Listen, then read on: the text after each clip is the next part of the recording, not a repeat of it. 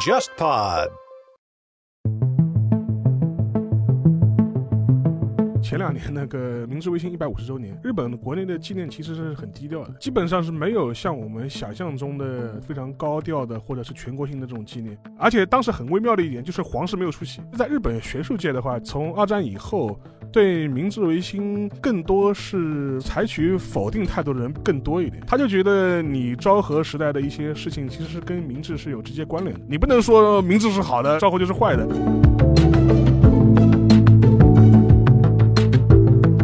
当时最早去跟佩里谈通商条约的那个人，其实很早就知道这支军队要来，在一年前就开始做准备了。当时去负责谈判的人跟佩里怎么讲？他说：“听说巴拿马运河马上就要开通了，开通之后，你们美国人的舰队是不是来往于两个大洋就会很方便？”这个事情就让美国人非常震惊。他说：“我们巴拿马运河刚刚开始修，居然日本人都已经知道了。”可以想见，当时幕末的政府其实对世界大事并不是一个茫然无知的状态。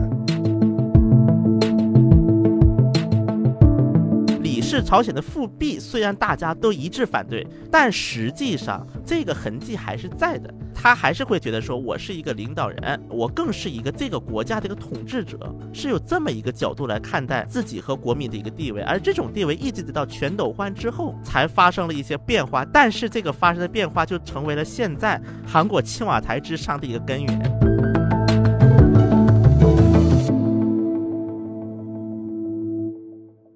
大家好，我是樊玉茹，欢迎收听本周的东亚观察局。我是全小新，我是沙燕青，首先先介绍一个特约嘉宾啊，忽左忽右的主播，也是 JustPod 的创始人陈彦良陈老板来。 哎，各位大家好，我是陈彦良。陈彦良今天算视察节目的，因为 那个，因为我们东亚算 JustPod 内容矩阵里边的呃一个成员， 头牌节目，头牌牌节目。嗯然后那个快到年底了嘛，对吧？我们说，我说陈老板，你是不是各个节目要跑一跑，对吧？那陈老板今天来，我们聊个什么事情呢？就是我记得就好像上上周吧，你那个忽左忽右上线了那个那一期就看大合剧的那一期节目嘛。啊、对，聊明治光秀的一期，对。然后那一期我听得很开心，你知道吧？因为为什么呢？就是好深入啊， 就是把自己多年看的那个大合剧都给串起来讲了嘛，然后还讲了一些很多那种史观的一些问题啊，这个其实挺有意思的，其实已经跳脱那个大合剧本身了，在聊了啊，这是一个背景。然后那天我跟沙老师私底下在瞎聊天，他说他现在非常在意一部动漫叫《鬼灭之刃》，对吧？因为现在今年日本全年的电影票房市场就靠这一部来挽尊了。现在好像是已经冲到第三名了吧？前面两名就是一个是你的名字，第一名是《千与千寻》嘛，千与千寻，对。然后好像你的名字也快要被他给冲过去了，对吧？然后邵老师那天说，哎，这个好像值得去关注一下，看一看，对吧？我那天跟邵老师说，我说就是 Jump 传统套路嘛，那那个东西。后来聊着聊着，我突然觉得说，其实我们可以聊一个什么话题啊？就是日本或者韩国平时的那种文化或者国民叙事中的一种英雄形象吧，就国民英雄。然后除了这些聊这些形象之外呢，还可以聊他这些事情的背后可以体现哪些日韩国民的那种观念，或者说他被构筑起来的那种观念的那个东西。然后我说，哎，这个正好可以让陈彦良一起来参与一下，好吧？那个我想先问一下沙老师啊，就是陈彦良他那个说的那个大合剧嘛，大合剧有个特点嘛，百分之八十吧，大概就是讲战国时代的那些对事情吧。但有的时候也会聊到什么平清盛啊，对吧？当年平清盛那个收收视率 吓死人的低，导致日本那个 NHK 再也不敢碰那那一块儿了。好对吧像是韦陀天之前最低的吧？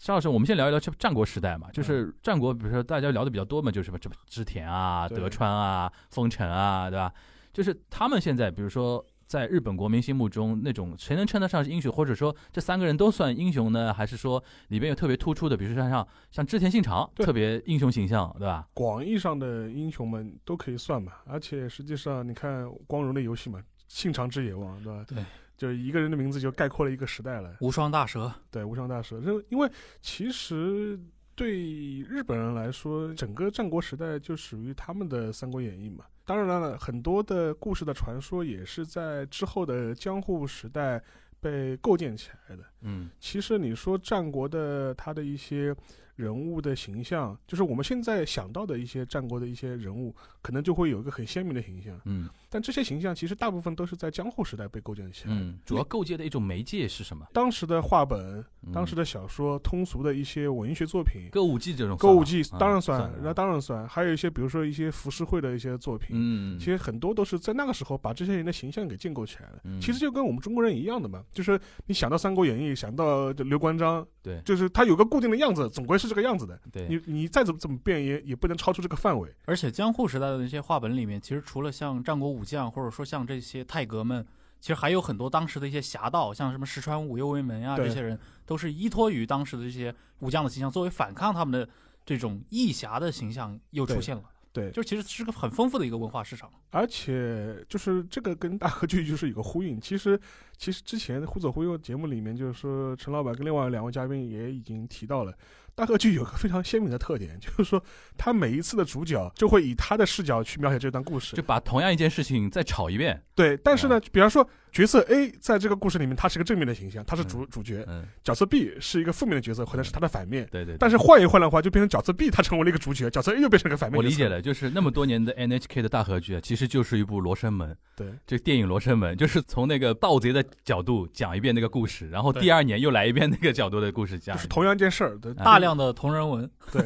对对对，有这个意思，对，然后有如果以谁为主角，你就会对他的动机也给予很多合理性的解释。嗯嗯即便他做了一些看似不好的事情，你也给他、嗯啊，他有苦衷，他有自己的难处，嗯。他不得不怎么样。 那沙老师刚才讲到江户时代，如果被建构起来的话，那其实那个时候建构起来的东西就不得不受德川家史观的一些影响。对啊，你不可能说在那个时候，除非你是就是造反文学，就对是就是要骂德川家或者怎么样。但一般来说，就是应该是沿着德川家能够对认可的那种方向来建构这一些英雄形象的，对吧？对，就比如说是我们都知道那个象征战国时代落幕的主要的战役嘛，关河原战之。战，关原嗯河战嘛，嗯关原河战之后，就是对西军的描写，就基本上是在德川，尤其是在德川的中呃初期和呃中期，都是属于比较偏负面的，对，嗯尤其那个石田三成，基对本对就是长两百年来对就是一个奸臣奸的奸形嗯臣的形象，奸臣的形象嗯精。神形象。但是这点就非常妙了，就是说是到了明治维新以后，让德川幕府被倒掉了，嗯然后明治政府他为了证明自己的合法性，又会重新再把历史重新再书写一遍。嗯，又会去把当时被压抑的一些西军的英雄重新拿出来，重新再书写，他们才是真英雄，嗯对吧？德川家东军这帮人才是窃国大 盗，对吧？就把故事反过来再给你再描写一遍。嗯所以说，呃，现在日本人的战国人物或者英雄人物的形象的话，为什么会非常多元？就是比如说，他有东军的视视角，呃，视角嗯有西军的视角，有九州的视角，也有那个比如说是关东的视角，嗯很大程度上也是根据。历史上这几次反复之后的一个产物嘛，嗯，那你觉得如果现在如果一个普通的日本年轻人啊，嗯，他的史观中间是怎么来看待战国时代这一块儿？因为我个人感觉啊、嗯就像你说，因为多元，所以导致也没有一个固定的一套叙事的东西在那边，就针对战国时代那一块儿啊，它更多的是集中于说演绎的这一块儿，对就是说每个故事里边、每个战役里边哪些奇人异事啊，对或者说比如说像那个本能寺之变的时候，到底一些细节到底是真的假的啊，就关注在这个地方对。然后针对于比如说一个人，比如说像织田信长，我觉得他是一个革命家，然后是一个那个什么创造家，然后怎么怎么样，或者说呃什么德川就是一个反动分子或者怎么样，他没有好像没有这一套叙事的东西对，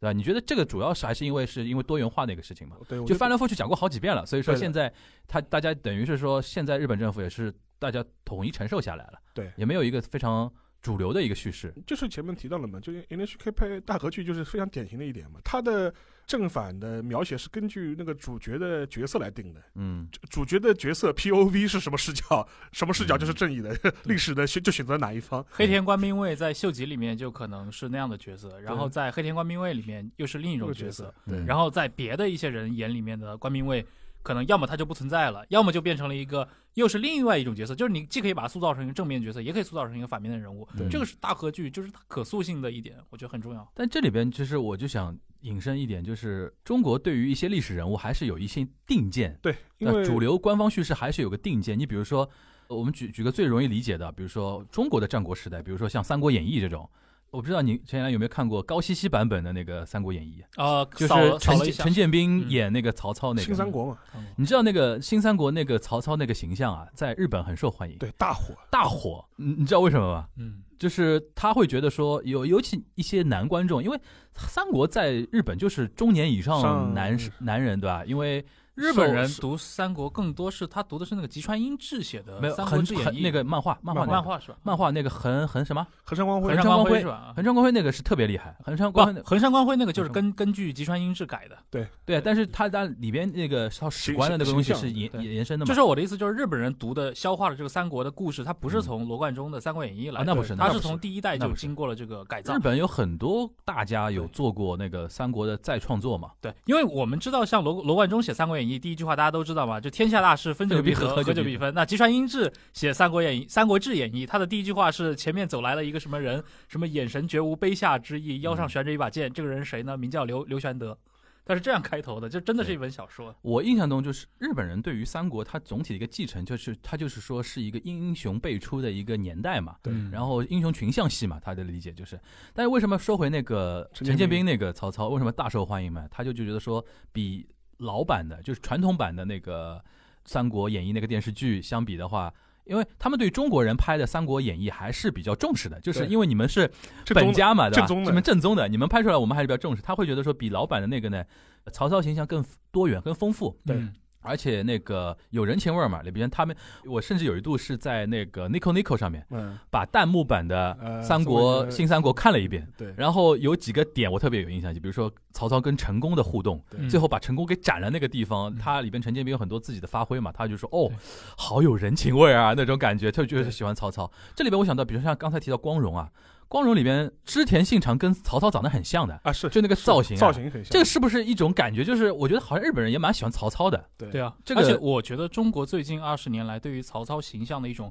就是刻意的把它往这方向去演绎，其实是有点受到日本有点受日本影响。日本对过去半个世纪以来对对于曹操这种形象的刻画，尤其是光荣游戏那套对，是受过它影响的。因为传统在中国历史上提到曹操就是一个也是奸臣的形象，对很少有人为曹孟德说什么话的，对除对了对，特别叛逆的，像毛泽东这样的啊，对他会说什么“魏武会编”之类。对但是你看，当年袁世袁世凯死之前，他骂自己的儿子说：“别人都说我是曹操，你还真把自己当曹丕。嗯就是在你一直到到 都是民负面的到民国了，曹操的形象就是负面的。嗯所以我觉得这种对人物的一个拨乱反正，尤其在哎文学作品里面，呃，受日本文化的影响还是蛮大的。对我我就比较好奇啊，日本人到底为什么会这样看待曹操啊？这他这个怎么构建起来的？就我知道韩国也韩国人也很喜欢那个三《国三国演义》嘛，对吧？因为我们那个朴大 对朴大公主之前还经常说她的梦中情人是赵云嘛的是是对某刚 某刚啊，某对对刚对前某刚主前主持人，对对对对，好像有说这个话的，对对吧？对有有有有，哎，那个说整体《三国演义》之前，那个我先问一下小新，那个韩国人怎么看曹操这个角色？呃，因为首先啊，韩国这点跟日本有一点不一样的问题在哪里呢？嗯就是在韩国，就是包括中国的历史吧，这一个华语历史的这么一个潮流，嗯还没有形成一个非常正式的文化就被消散了。嗯，所以说，在韩国，就是你跟韩国人很多时候《三国演义》《三国志》都知道，嗯，当然韩国人他一般就是更多他是会关注《三国志》，他们会相比《三国演义》啊，啊，嗯当然，跟韩国人呢，因为首先在韩国关于三国的那个大合剧吧，应该嗯没有拍出来很。首先好像就拍出来两部，我没有记错的话，他们还拍过，我觉得就不容易了。 两部，总共两部。他讲什么呢？呃，就是其实它虽然名叫《三国志》啊，但这其实《三国演义》的内容来改对，编的。日本也是这样，就是他不太提“演绎”这两个字，他对即便拍，他是按照演绎的那个剧本来讲的话，他也说我这个是要《三国志》嘛，对《三国志》，看看不起，对，就是包括你跟韩国人说曹操，他都认识，嗯，但是韩国人对于曹操的印象就片面很多，就觉得啊，曹操就是一个枭雄，就是啊他那很片面，还是很比较单接近于中国传统的史书里面这那个套史书的，嗯对，就是像包括可能问很多韩国人，他们可能知道刘备，可能嗯知道，但是韩国人对那个谁认可度特别，诸葛亮对认可度特别高，嗯对就是包括文在寅就是当时诸葛亮嘛，就是像韩国呢，他们就是会比较推崇诸葛亮这种角色，嗯对包括在韩国嘛，就是比如说说一个人聪明，嗯或者说一个人有谋嘛，就嗯就很容易把他会啊，你是在世的诸葛亮。嗯当然，他们叫诸葛孔明啊，韩国人诸葛孔明会更多一点，嗯嗯就这么叫。嗯但是实际上，对于曹操呢，可能就会片面化一些，嗯因为我是觉得说韩国人他可能还没有到就是形成这么样的一个文化现象的时候，嗯就是中国的这种历史剧啊、大河剧，它的一个流行就已经结束了，嗯啊。就已经过去了。那这么听一下个来时就候等于跟跟日本相比的话，韩国的三国热潮可能没有那么强烈。但是你都认识啊，但认你识问韩国人是说曹操他们哦，都哦曹操曹操哎都知道的。那我们朴大公主为什么那么喜欢赵云呢？这个赵云在韩国人心目中是那种什么英就英雄救英不是不是不是救美了， 就是那 个单骑闯关那种英雄形象的意思吗？其实我觉得你要说韩国人真正眼中的英雄，嗯相比于说赵，因为当然赵云，因为这是因为朴槿惠他看的书，嗯，他是跟那个某刚在做采访的时候，嗯但是先提到看了个冯友兰的一本书，啊，是有这么一个引子的，然后才提到的赵啊冯友云，兰《中国哲学史》嗯，对，然后才提到赵云的。啊，所以说，但是对于很多韩国男人，尤其是九十年代处于壮年的韩国嗯男人来讲，有一个人是非常具有符号，是展昭。啊，啊包包青青天天，包对青天，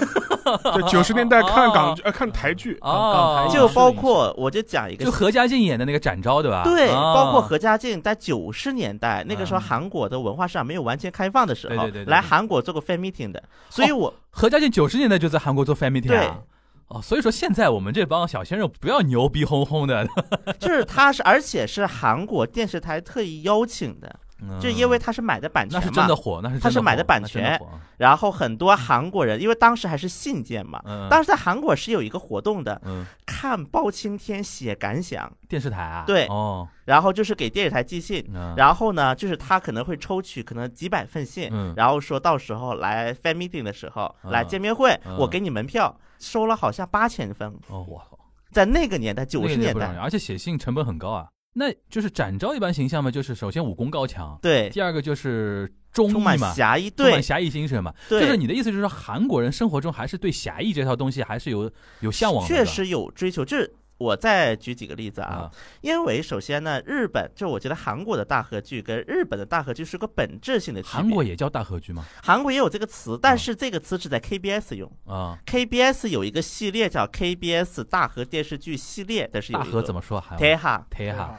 但实际上呢，就是韩国人更多管这种就是历史性的叫史剧，啊这个词用的更多，嗯，史更剧普怎么遍一说？些。擦个撒狗啊，就史剧叫但做，但插一句，史剧是不是更偏向于正剧？都包括，其实还是它比较广的一个概念。像大长大长今这种算史剧啊？算哦，那那那就是很广了。就是比较广的，就是以历史为背景的，嗯它是一个比较广的一个概念啊。然后就可能像就像我们的古装戏这个概念，对吧？对啊，我就之前有一次跟 KBS 的一个编导聊过，嗯他嗯跟我说，其实很多韩国就是他们拍史剧的人，嗯，他们会从 NHK 从日本买一些二手的装备过来，因为他们觉得装 NHK 备叫道不是道就是道具道道具道具哦，他会买一些道具过来。就武器铠甲之类吗？所以说哦有，比如说像讲那个妊娠倭乱，嗯在妊娠倭乱的一些韩国人就会有一种很奇怪的发现，嗯相比于朝鲜部队，就是李氏嗯朝鲜部队，嗯，可能日军的是那个道具更加的齐全，更加的那个逼真，嗯 啊，啊因因为他很多日日本买日来本的直嘛接。买的，对吧？OK，，啊对，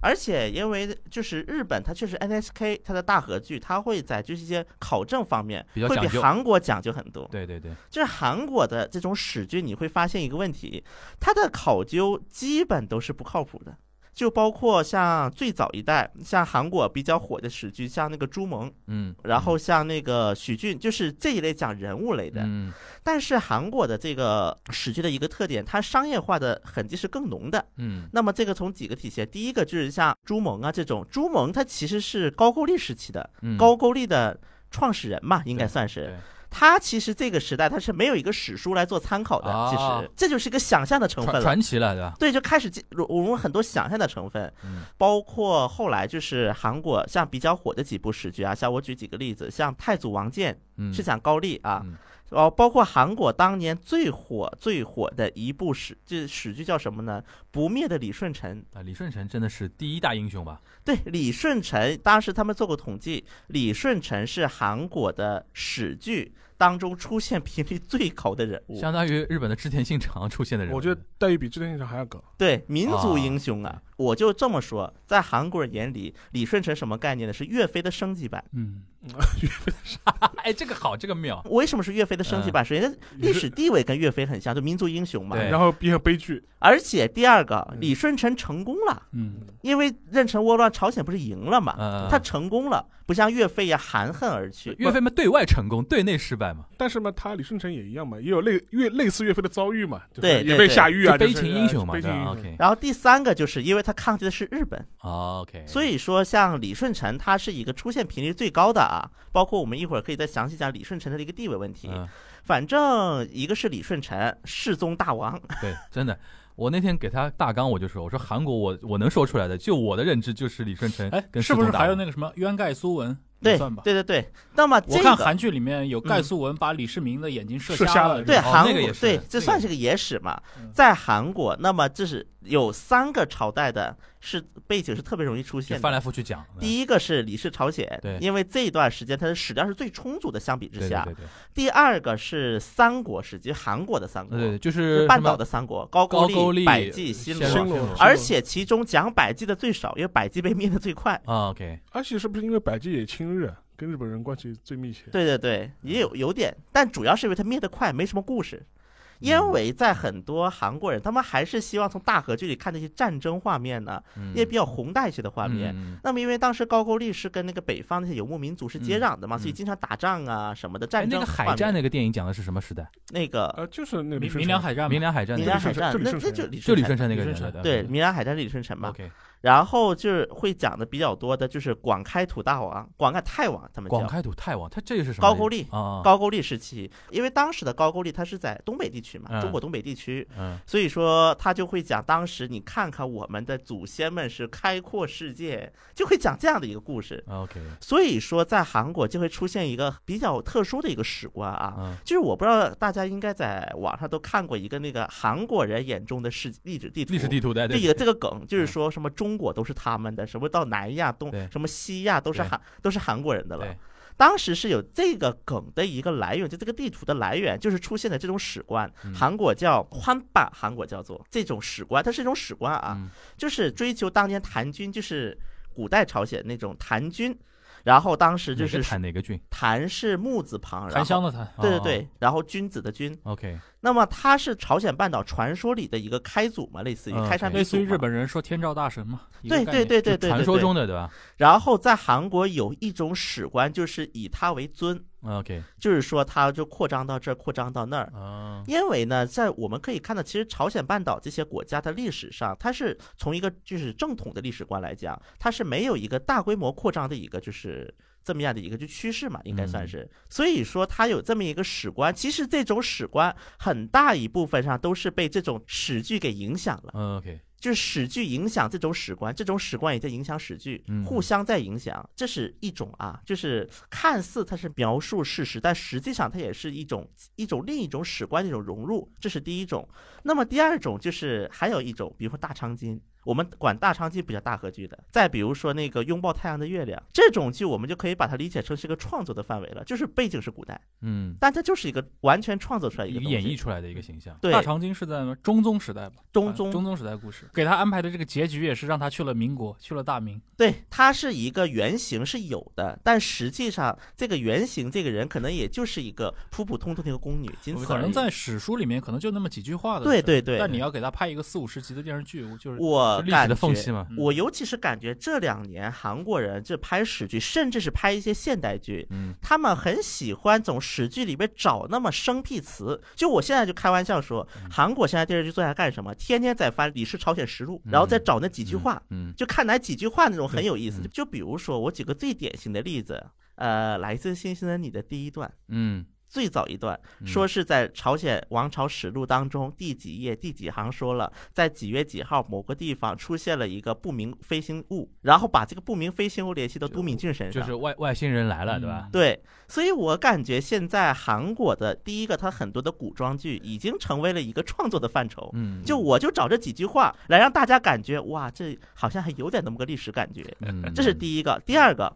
包括这两年 KBS 的大河，就是它有一个制作部门嘛，叫大河中心，嗯，已经废了，这个部门已经关了。 那么我这个我也问过他们导演，我说你们这个关了，因为说句实话，大河剧它在就是不同，就相比于现代剧，它的一个投入是更高的。嗯而且他们就告诉我说，为因为只有 KBS 这种台才能做了，嗯，以很多小台和商业性台，它已经是没有这个动力去不做会去它拍了。古装戏嘛，对吧？对，已经没有这个动力了。后来我问他们为什么 KBS 也不做，他们说嗯没办法植入广告，嗯，就是他们就是觉得植入广告就是侮辱我们智商了。啊当哦然不像我们国内的某些剧里面，啊，嗯，我们国内的剧是古装剧，它也能做插入的，行它也能做植入的。反正从这一点总体来看啊，其实韩国的这种很多的古装剧，它没有办法，我们把它理解成是一种呃比较正派的一个历史剧，它可能还是更多的受了一个商业化的一个影响。应该嗯其相实比最之近下几年大合剧也有这个很明显的这个倾向，我就说那个之前应该你是说日本大嗯合剧的，日本大合剧、那个女城主之虎嘛，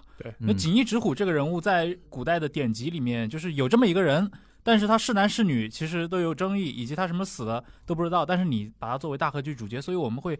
看这个剧看到最后就觉得很怪。首先，他可能一开始其实很好啊，是个种田流的剧，他其实就是一个没有主角光环的真田丸，嗯因为我们知道真田丸讲的也是这种国人众的故事嘛，但是就各种开加 buff，然后呢左右逢源，嗯最后出现是在战国爽时代爽剧对吧？对莫叶，然后而且父子两代都是很厉害的人，嗯但是锦衣家就是个很悲催的。你看那那部剧，你看前二十集就各种各样的胸闷，对吧？好不容易养成了一个主人被刀掉了，再养成一个主人又被刀 掉了，嗯，然后就觉得这种哎，这种在身在这种战乱的时代，你这种小家族就很可悲。但是到后面其实有点没东西可讲了，所以就只能不断的套到这种历史事件里面其去。实这个东西就跟 NHK 每年要出，每年要出，拍到拍哎了几一十样年，的真的一样真的真一的样的也就这样了。所以说 NHK 大合剧这几年的收视率都不怎么样我记得有一年是八重樱是有这个这个剧吧嗯啊，？也是很惨。不是那个剧就很明显就是三幺幺的那个命题对作文嘛，对就当时说要给东北振兴嘛，对哎对，拍了一个海女嘛，对对吧？然后那一年又什么八重樱八，重樱都是跟东北那个日本东北福岛那一块儿有关的嘛。对，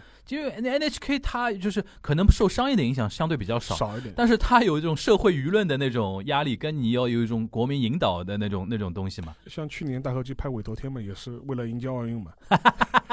结果当年就是风头就很不妙嘛，因为收视率很惨。当然，一方面就是对它的评，就是属于叫好不叫座，就嗯很多人觉得拍的很好，但是嗯收视率很惨哎我。我嗯我也这么觉得。其然实后我觉得他跟那个平清盛这点上蛮像的，嗯嗯其就实平时正拍的蛮好的，我也觉得蛮好的。 当然有有很多人说史实上有一些问题啊，嗯，但总体就是从，我觉得可能这是一个时代背景，大家的原平争霸这种事情。嗯不在当代日本这个观众的一个兴趣范围内了，还是别的原因？对，因为我觉得平清盛那个时代，可能对于日本人来说就没有英雄，对没有记忆点嘛，对，对啊吧？他会觉得说你们就不是就不是一个什么叫叫公家对那套东西嘛，对吧？那个时代有英雄啊，源义经嘛，九郎。但九是郎问题是被你你已经有了一个易经了，对吧？而且平行胜你不是讲他的，而且前面提到那个李李舜臣跟岳跟岳飞嘛，嗯我觉得中日韩三国其实。都有这种倾向，就一方面他可能会推崇一个大英雄，可能一个时代的成功者、一个佼佼者，嗯但另一方面他对失败者、失败的一方，嗯，或者是最后结局不是那么好的一方，其实嗯会给予很多这种悲情的色彩的这种同嗯你情。想说日本的谁？日本这种角色很多的呀，嗯其实、呃就西是乡隆盛，我啊想到哎，日本的几大所谓的那种军神或者英雄都是这样的人、啊，都是这样的人楠木正成、对那个源义经，对对。然后像那个真田幸村，真田幸村，然后南部正成嘛，就是现在就竖在那个皇现在皇居外面的广场上面，对，牺牲报国的， 就是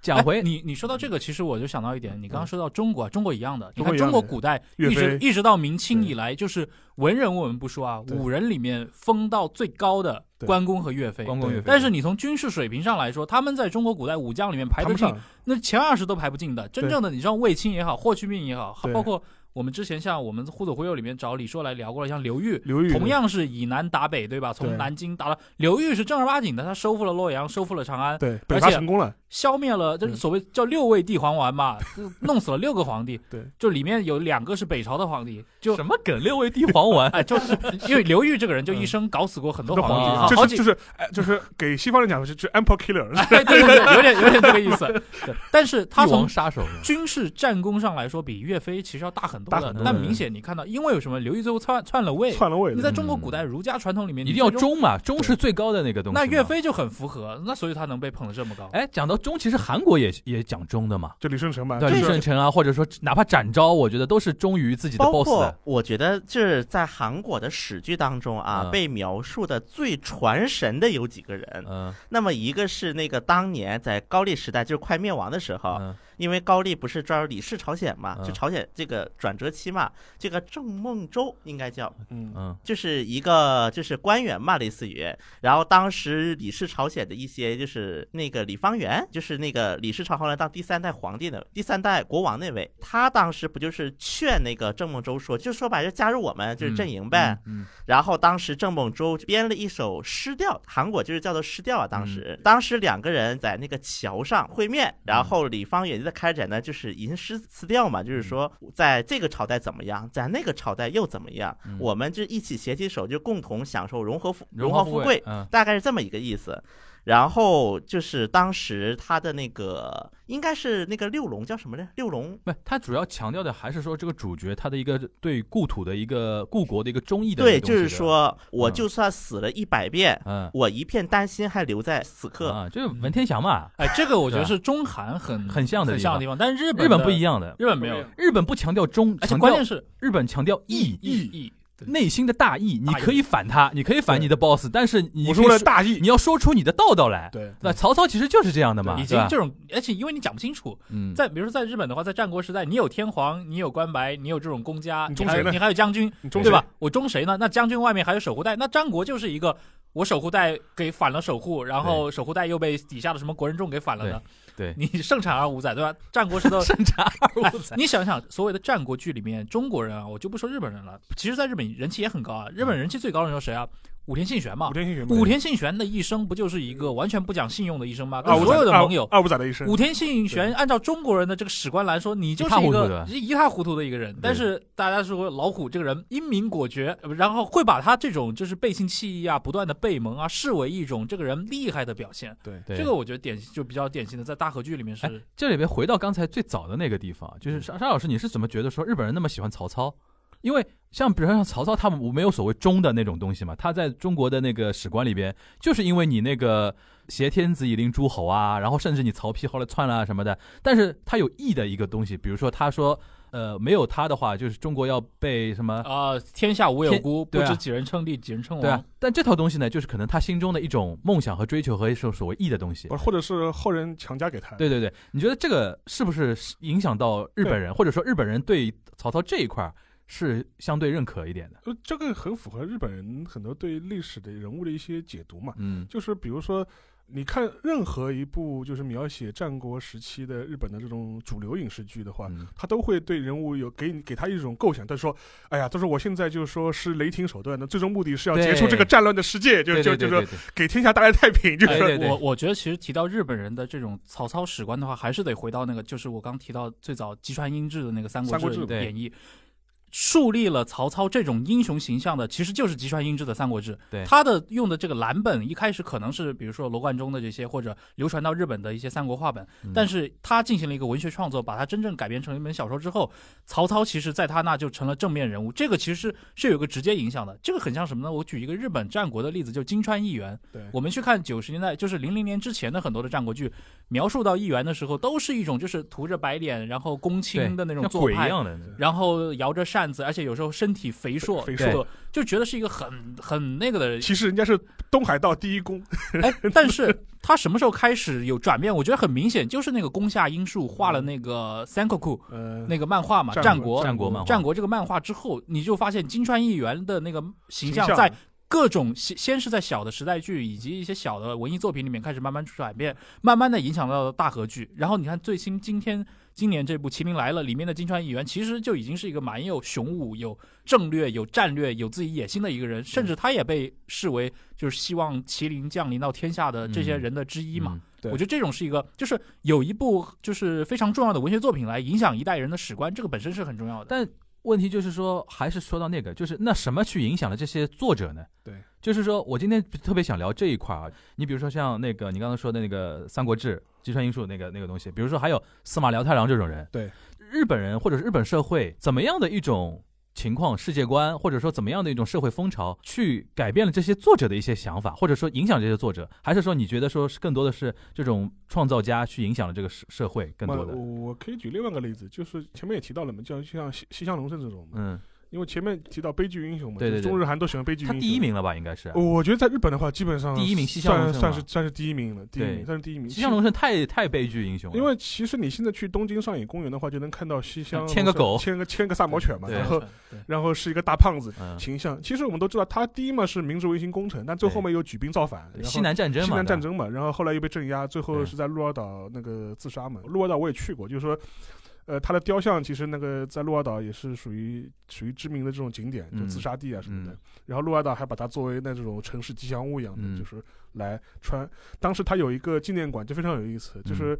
它当中有一件号称是依照就是西乡隆盛身材制作的一件军大衣，嗯就是观众可以试穿，嗯就是看看你穿上去什么效果。嗯结果我穿了一下，对吧？因为我其实人还是蛮壮的，不不算肥瘦吧，但其实还肯定不算是瘦的人。嗯，我穿那衣服就都已经大的不行了，就已经就足以想象西川西西乡乡隆隆盛盛有多壮，对吧？是个多壮的一个人，就是对大哥的对，所以说也会有这样一个形哎象。上次西乡隆盛是铃最近的一个是铃木亮平演的吧？对，就是在西厢店嘛，然后英泰演了那个大久保利通，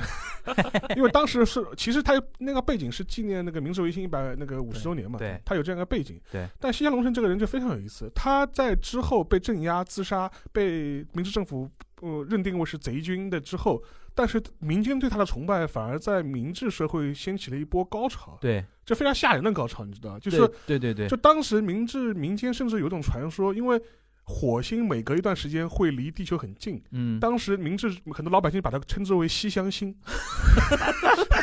天有异象了吗？像这个，然后就是一个嘛是说他升天了，就成为西乡星了；嗯还有一种说法，就很多人就一直传说他没有死，啊，就说是他隐姓埋名逃逃到了，这就很很有意思，它是基于什么样的一种东西被人家重新构建起来呢？因为他的形象，战国时候的形象一直是被认为是，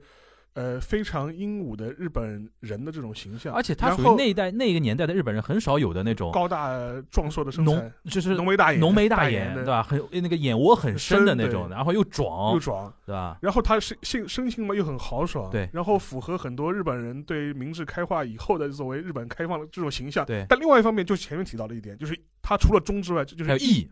他对为什么他为什么要打西南战争？对他就是为了不能出卖那批跟着我闹革命的这种氏族的兄弟。对对对，就是这批下级武士跟着我造反，结果对造完反之后，说他们的特权全都被对削除掉了，对，然后没有武士身份了，对连带刀都不让带了，就是属于那不行，就说这对我这怎这无法交代。他说我为了这帮兄弟，我明知道要败，但嗯是我还要打这场仗，要为对啊他们出这个头，明知不可为嘛，明知不可而为之嘛。对，然后这个故事最后被美国人拍成了《最后的武士》， 最后的哦，武、是这个意思啊。最后的武士其实他就是拍《西乡隆盛》的嘛。哦，对对对，然后后，但是当然了，最后的武士他为了强化戏剧效果，把它拍成了一个中世纪的一个 中世纪战国武士对待明治明治新军的关键我觉得最后的武士最大的问题是弄了一个美国人过来对参与这些对事是情，的而且是那个 Tom Cruise 吧？汤姆克鲁斯啊那个是真的很符号化建构的，它里对面的那种日本武士是一群完全没有见过枪的人，这个跟历史是完全全不一符符合。合。嗯最后，其实西南战争的时候，那个呃，西乡隆盛和他的部队也是穿着西式军服，是，操着西式的步枪作战的。这个有点像迪士尼拍的《花木兰》是一个意思，就是哎一个意思老外心目中你们应该是怎么样的嘛？但是还有一个问题就是说，呃，西乡的形象在当时的明治的初期这个时间点，为什么能够深入人心？那也是因为当时的报刊这个媒体刚刚在日本开始落地，嗯，大量的报刊开始在日本的民众中开始传播。啊，当然，然后你可以去看整个西南战争的时候的很多西南战争的浮世绘，就量非常多，因为当时没有照片嘛，或照片不是很普及嘛。对，而且其实还要说一个，就是日本明治时代这个媒体啊，是有相当多的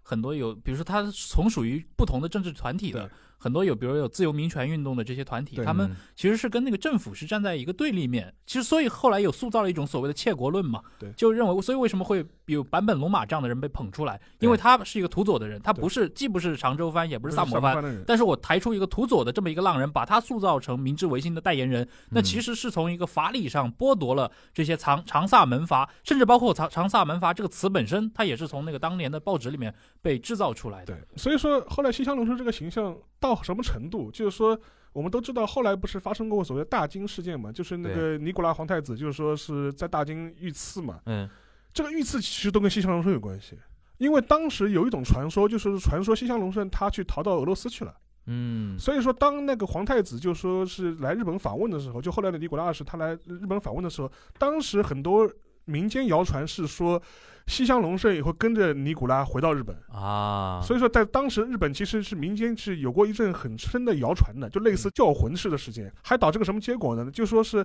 甚至很多人传说看到一个身材高大威猛、很像西乡的一个护卫出现在那个尼古拉的身边，以啊，最后刺杀尼古拉那个巡查，嗯嗯，他本人一个嘛是后来判断他精神上是有点问题，嗯当时他等于是在西南战争中是立过功的，他是参加啊明治军、明治军这一方立过功的。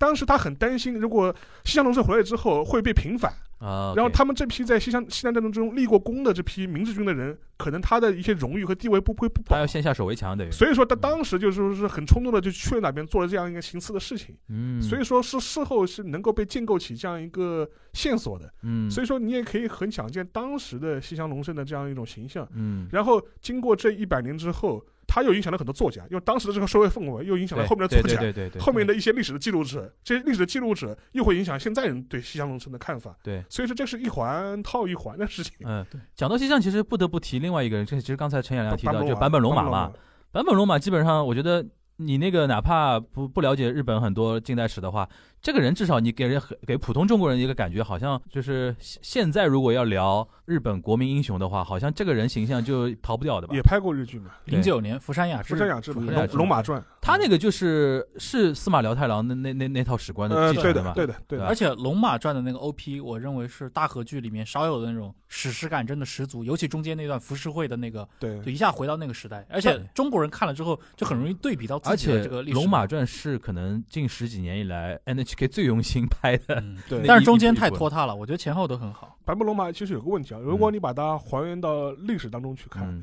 其实它的重要性其实没你想象这 么高。对对嗯对，前前段时间我在福州参加那个甲骨文的一个异想论坛嘛，嗯呃，就是做完论坛之后，自大家在一起喝茶聊天。然后陆大鹏说他最近在看那个詹森写的日本史，对，他说看完了明治维新那一段，就感觉好像坂本龙马没做什么事儿呀、是没做什么事。为什么他名 是没气这做么什么大事？儿，第一，他死得早，然后等于是桃木战争都没发动的时候他就死了。嗯，第二点呢，你反过来看的话，其实他既没有打过什么大的仗，也没有直接参与过明治政府的创建，嗯，他更多做的事情就类有点类似于倒幕时代的一个前政治前客。他一一方面做海运商人，对对然后在萨长之间贩卖军火，，包玉包玉刚包玉刚，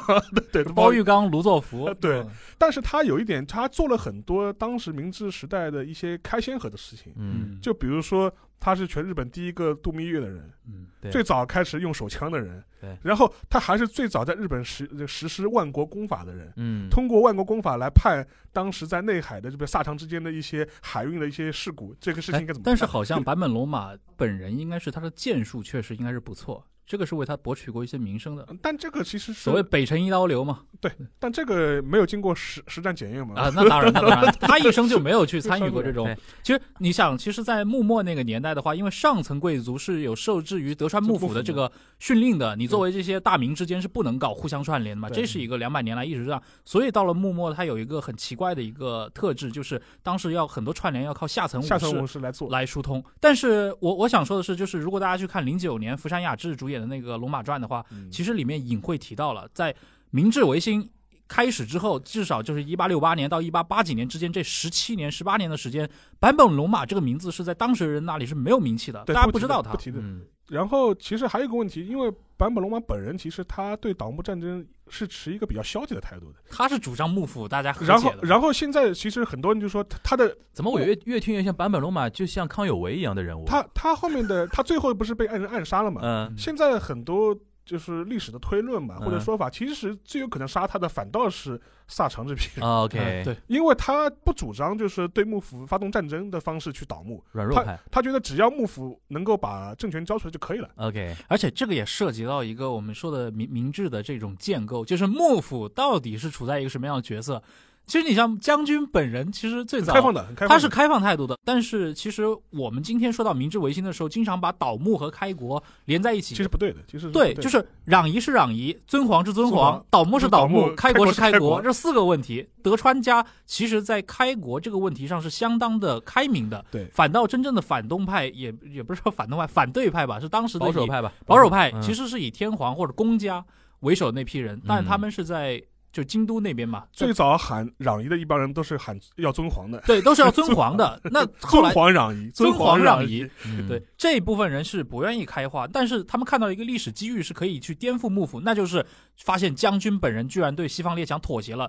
这个我们中国人很好理解，那对于日本人来说，这个你怎么把我们的古法给扔掉了，对吧？怎能对这些夷人低眉顺眼呢？嗯那我们就要去跟他们干，嗯，但将军不肯干，那我们就要把将军给搞下。那地方的我们说萨长的这些藩士、这些藩主们，其实嗯有点利用这种行。大的历史环境吧，那去进行一那个比如说，我觉得说到这边，不得不再问沙老师一个问题啊，像坂本龙马，其实在历史上可能它的这个作用没那么大，但是为什么像司马辽太郎这种人，呃司马辽太郎我觉得就两种吧，对，就是在日本甚至有司马辽太郎史官这史种说官法司马嘛，史官嘛，一个就是龙马行嘛，对司马史官一简个单就来是说，板上之云嘛，司马对吧史官简单来说就一句话：明治时代光明，昭和时代黑黑暗暗，，对这就是司马史官。因为他的写作背景是在战后嘛，对他需要对明治之后昭和时代的日本的失败有一给个个总说法给个说法。对对对，昭和为什么会失败？昭和对前半期为什么会失败？对。第二就是说他说，那你同时呢，你要给日本人信心，嗯对，吧？这不能你要打气嘛，嗯，打气怎么办？那只能去明治时候找，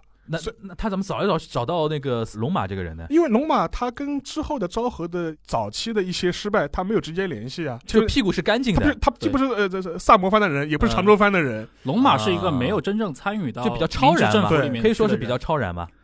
而且司马辽太郎在写这些的时候，其实当时的龙马史官已经被构建起来了，哦，就已刚经说构的建其起实来了。其实啊从，OK 十九世纪八十年代开始，那就是鼓不吹是龙那马的是不是说那些人战后有一就是有一批知识分子或文化人，他就想就跟跟司马辽他想的事情一样的，我要我们要给昭和为什么那么失败找个说法，找个说法。然后就统一的都往那个明治时代里边去找。找那个解药，对然后再找一个稍微超然一点地位的，因为你找任何一个人，他后面都有那个怎么说呢，遗产，对，对吧？龙马因为死的比较早嘛，没有历史包对吧？袱。可以嗯尽量的打扮，对，是有是有这种感觉吧？有有这种感觉，而且我就是颠覆龙马，或者说把龙马捧出来这件事，嗯其实在明治末年就已经在发生了。嗯，就是当时其实作为政府这边，也就是说所谓的这个萨长门阀，他们有、嗯民间是有反对派的，比如说当时的自由民权运嗯动，哎他们控制了大量的报纸。那敌人的敌人就是我们的朋友呗。对啊， OK，他也要去抢夺这个史官的一个话语权嘛，就谁主导了明治开国，那嗯政府那边当然是说我们萨摩治世，我们这常州治世，那嗯民间这边我们找了一个土佐人。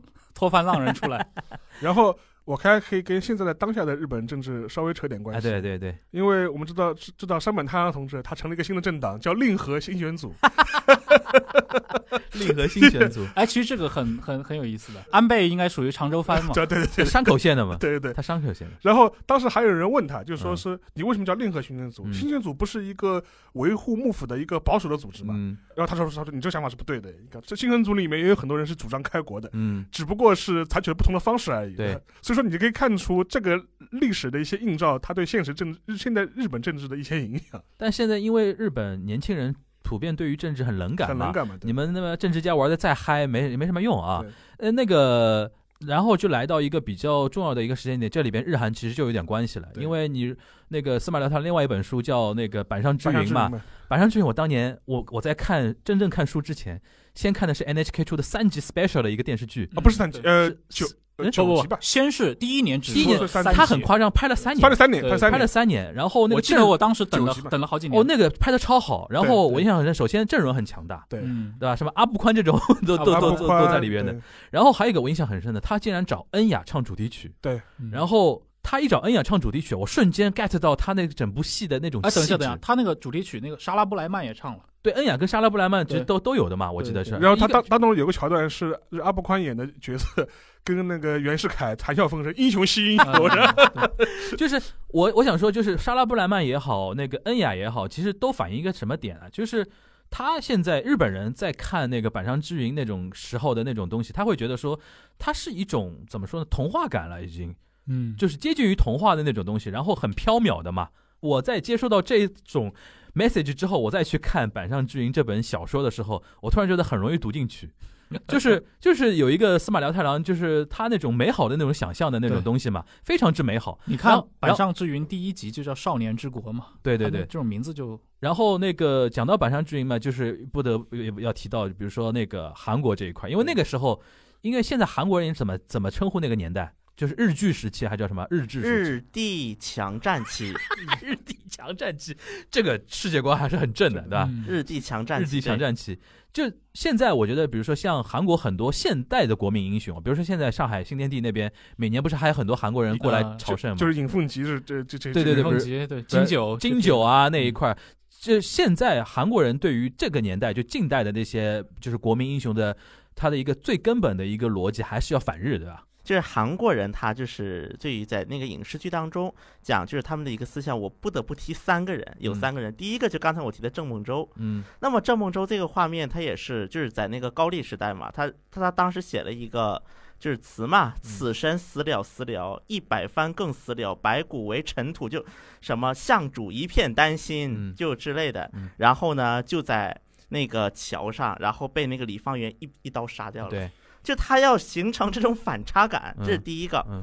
第二个，我还要讲一个人，就是百济，就是以前百济和那个新罗斗的这么一个，嗯就是就是那个，因为当时的话，他是在那个朝鲜半岛上有三国嘛，所谓的三国时代嘛。然后百济当时和那个新罗打仗，就是那个争夺那段时间，好，当时有一个将军叫做接伯，应该说是被，因为像这个时代，我刚才说了。这个时代史料它其实是不是很充足的，但是他这个人通过影视剧的塑造，就变成这么样一个形象。我当时记得有一部剧叫做那个，专门以他的名字拍过一个那个史剧，叫做那个接驳啊。当时他的一个画面就是这样的，就是我出征之前，我先跟那个部队就是那个打气嘛，就是说你看看以前的越王勾践拿五千兵就把七十万兵给干倒了。因为当时那个时候，就新罗一直在攻击百济的一个时期嘛，所以说，然后他走之前把自己老婆杀了，而且这段画面拍的特别长。他虽然他这一个画面看起来是他的一个老婆说，但实际上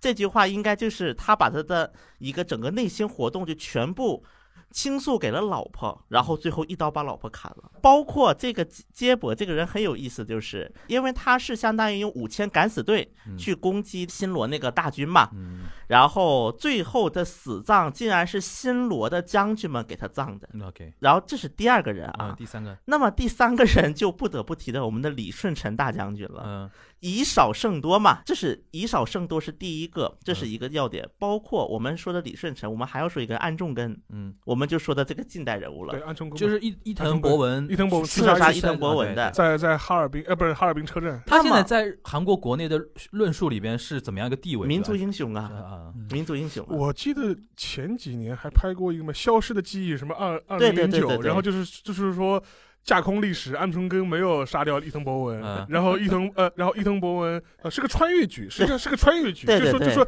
呃有日本人穿越到那个时候，阻止了安重根刺杀伊藤博文，嗯啊然后提前把那个韩韩韩国给吞并掉了。啊然确然定吗？然后呃，日本躲过了什么二战，就一直到二十世纪末的时候，都维持着呃对韩国的半岛的占领，对吧？我记得估日对日是本人有本拍剧的吗？这日本人拍的吗？啊韩国人拍的，韩国人张拍的东，张东健，韩国人拍张的东，健他拍这，这个的意思是什么意思呢？就是一个假设，因为有几年韩国这种然后就是一帮是一帮韩国人说，我们要挖掘真正的历史，真正历史应不应该是这样子的？啊，就假设剧，这韩嗯国有一段时间是很流行架的，空嘛，就是包括我觉得我见过最扯的一部剧啊，嗯当时那个就是在那个朝鲜战争时期嗯啊，，就是斯大林跟那个什么，当时美国那个那个谁嗯麦克阿瑟，麦克阿瑟当了总统，然后斯大林和麦克阿瑟联盟，然后往北面射了核弹，这个想太多了啊。然后射了核弹之后呢，就是相当于是什么？就当时的韩国啊，嗯然后包括跟什么，就是那个满洲国，嗯，那个时候还存伪在满的，伪满嗯对伪满然后包括什么就外蒙都嗯联盟起来，啊，OK。哎然后成了一个国家，共同那个什么。这个脑洞剧了，等脑于洞是。 那你继继续说啊安重根，安重当根跟李舜臣，你怎么会觉得对这两个人可以放一起？因为李舜臣也好，安重根也好，包括接驳也好，我们都能发现一个非常大的一个特点，就是嗯被对方阵营尊重。韩国啊人拍剧特别喜欢描述这样一个细节，嗯，包括李舜臣，甚至包括到那个刚才我提到的那个郑孟周，嗯，因为这些人的历史都是被他的对手给挖掘出来的。对，所以说我韩国人他拍剧啊，他会特别强调这么一点，就是说你看看我们这个英雄，不止我们说是英雄，嗯我们的敌对阵营，你看也很尊重他，也说他是英雄对。因为我是在韩国是念过书的嘛，读过书，我看嗯当时韩国的课本儿嗯讲安重根的时候，嗯会特意提到一个细节，就叫东亚那个什么东亚和平论吧，应该叫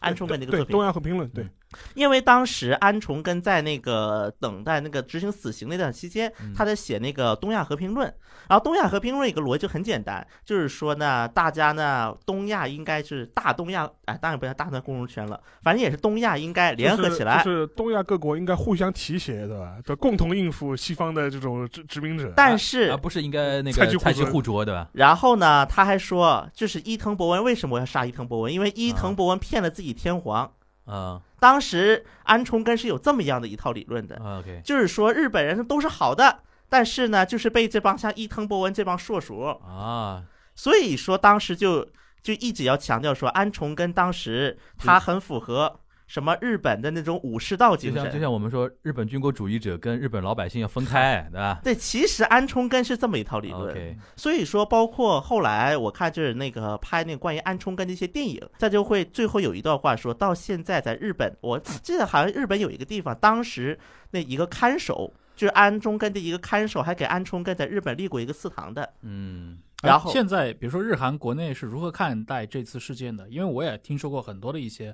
这样别的一些观点啊，认为安重根刺杀伊藤博文其实加速了，比如一九一一年那个韩国被就是朝鲜被吞并。也有人认为这个人就跟那个普林西普一样，对吧？刺杀了那个萨拉热窝，搞了一次情事，其实最后把自己的国家也搞没了。不是也说那个伊藤博文死之前骂了他一句笨蛋吗？说你以为搞掉我是对朝鲜好啊？呃，这个是存在在日本的野史当中嗯，韩国方面的研究认为这是日本的野史当中，就是没说过这话，嗯伊藤博文应该没有说过这话。嗯然后第一个，韩国人他首先看重了他这个爱国精神，嗯嗯这是第一个。第二点啊，就是包括韩国人就可以说了，你看连很多日本人都都尊重了，对嗯。第三点。而且，就算是伊藤博文晚死几年，韩国的很多就是主流史学家，他不认为他命运不会改变。对嗯命运不仅不会改变，可能日剧的时间会变得更久，因为当时伊藤博文他的一个整体的主张，他没有否定过说不能吞并朝鲜。嗯第二点，他们就会觉得说，如果是伊藤博文在世，